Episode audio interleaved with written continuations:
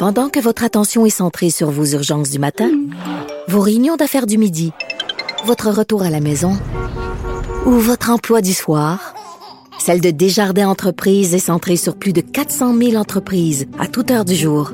Grâce à notre connaissance des secteurs d'activité et à notre accompagnement spécialisé, nous aidons les entrepreneurs à relever chaque défi pour qu'ils puissent rester centrés sur ce qui compte, le développement de leur entreprise.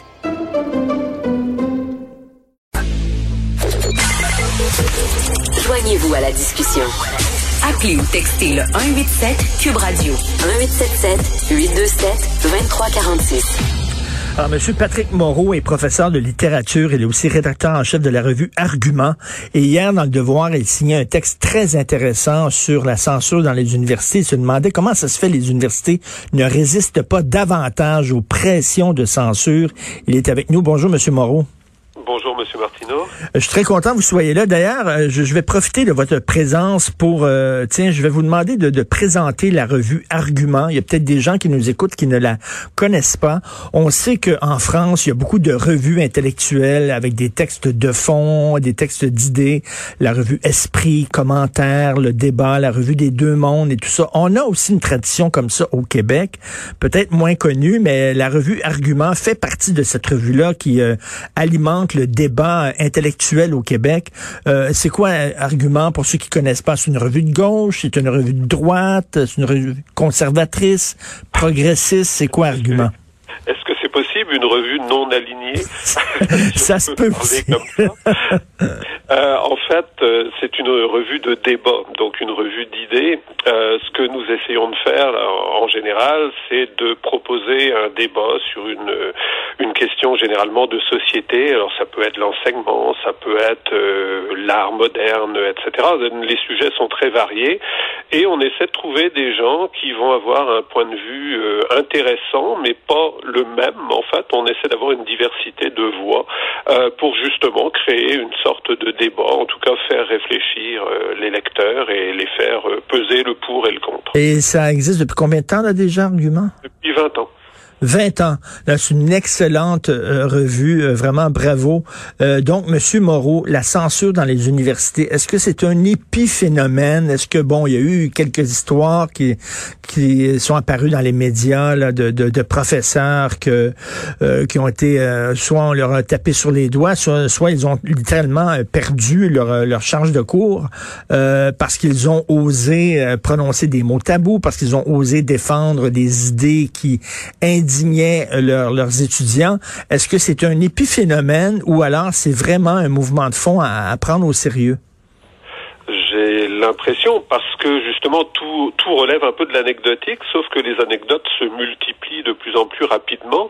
Autrement dit, les cas de censure se multiplient et on a vraiment l'impression qu'il s'agit du coup d'un mouvement de fond, alors qui ne concerne probablement pas tous les étudiants. Je pense que tout le monde est conscient qu'il s'agit euh, d'une minorité d'activistes qui parviennent, ceci dit, à faire beaucoup de bruit euh, via les réseaux sociaux, entre autres, et euh, surtout parce que dans le fond, beaucoup d'administrations universitaires leur cèdent.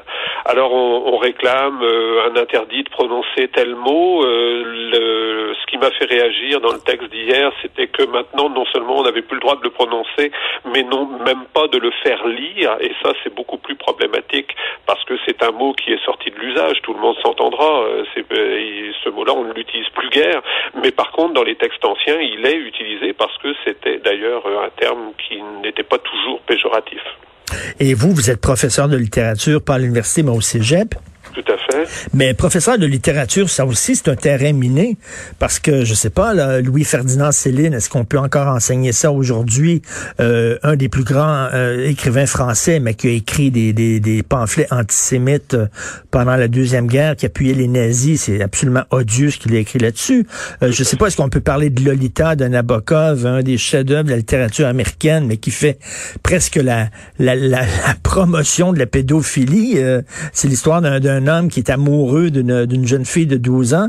Euh, est-ce qu'il est qu'il y a, des, il y a des, des livres maintenant que vous dites, ah, j'aime mieux pas parler de ça parce que ça va me mettre dans le trouble? En tout cas, il y a certainement des livres qu'on va, auxquels on va, on, va y penser avant de les mettre au programme.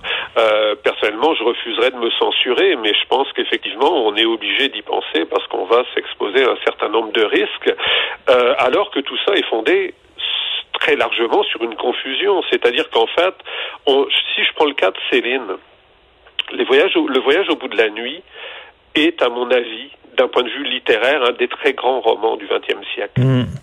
Ça ne, comment je dirais ça, je n'ai pas la moindre sympathie pour son auteur et surtout pour ce qu'il est devenu ensuite, c'est-à-dire un antisémite notoire, condamné pour collaboration, etc., etc.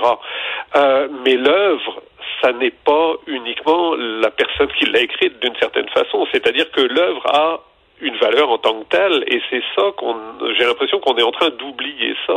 Euh, la littérature, c'est d'étudier des œuvres, pas de décortiquer euh, la moralité des auteurs. Et Dieu sait qu'il y a beaucoup d'auteurs dont la moralité était très douteuse.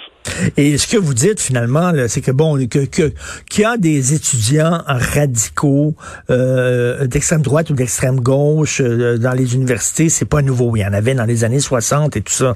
Mais ce que vous dites, c'est que là, ce qui est inquiétant, c'est que les professeurs ne sont plus appuyés par leur direction d'université. Ce sont aux directions d'université de se tenir debout devant, devant ces pressions-là.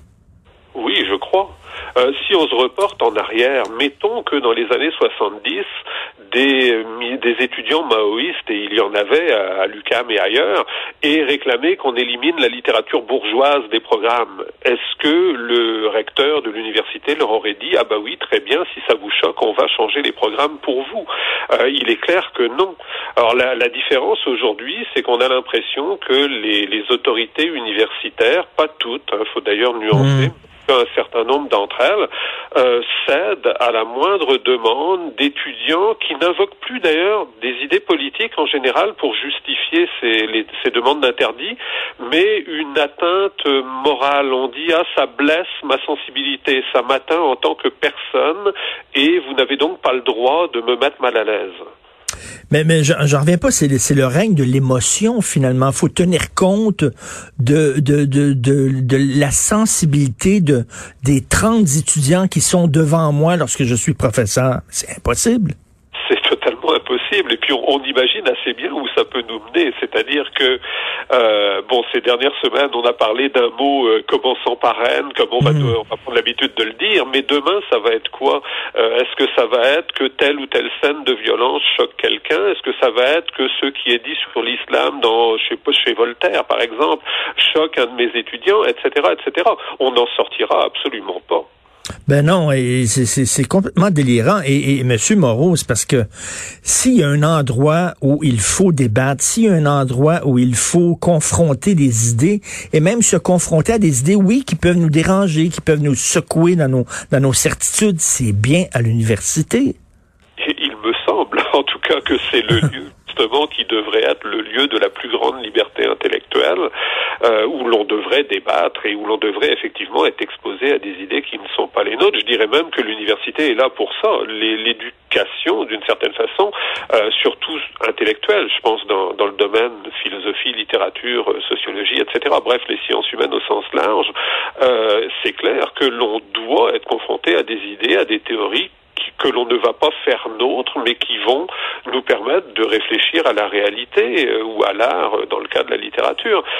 C'est normal, c'est même inévitable, je dirais. Ce, ce serait quoi une éducation où on ne ferait que conforter les préjugés des étudiants? Ça, ça, ça aucun sens. Et selon vous, est-ce qu'on est rendu là à une situation qui est telle où il faudrait que le, gouvernement euh, provincial euh, adopte, je sais que la CAC planchait euh, récemment sur un projet de loi pour justement protéger la, la liberté d'expression dans, dans les universités, sur les campus. Est-ce que vous aimeriez justement qu'il y ait un projet de loi pareil?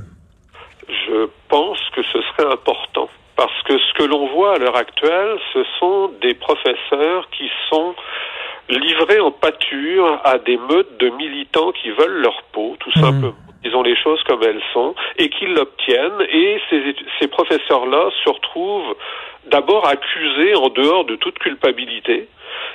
Donc c'est totalement arbitraire. On ne sait pas ce qui va prêter à la prochaine attaque.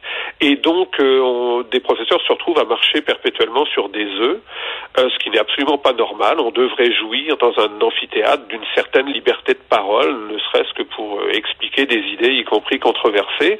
Et donc, on les abandonne complètement. Or, en les abandonnant, bah, c'est clair que la plupart d'entre eux n'ont pas envie de risquer leur carrière sur une idée et donc vont vont se censurer, s'auto-censurer.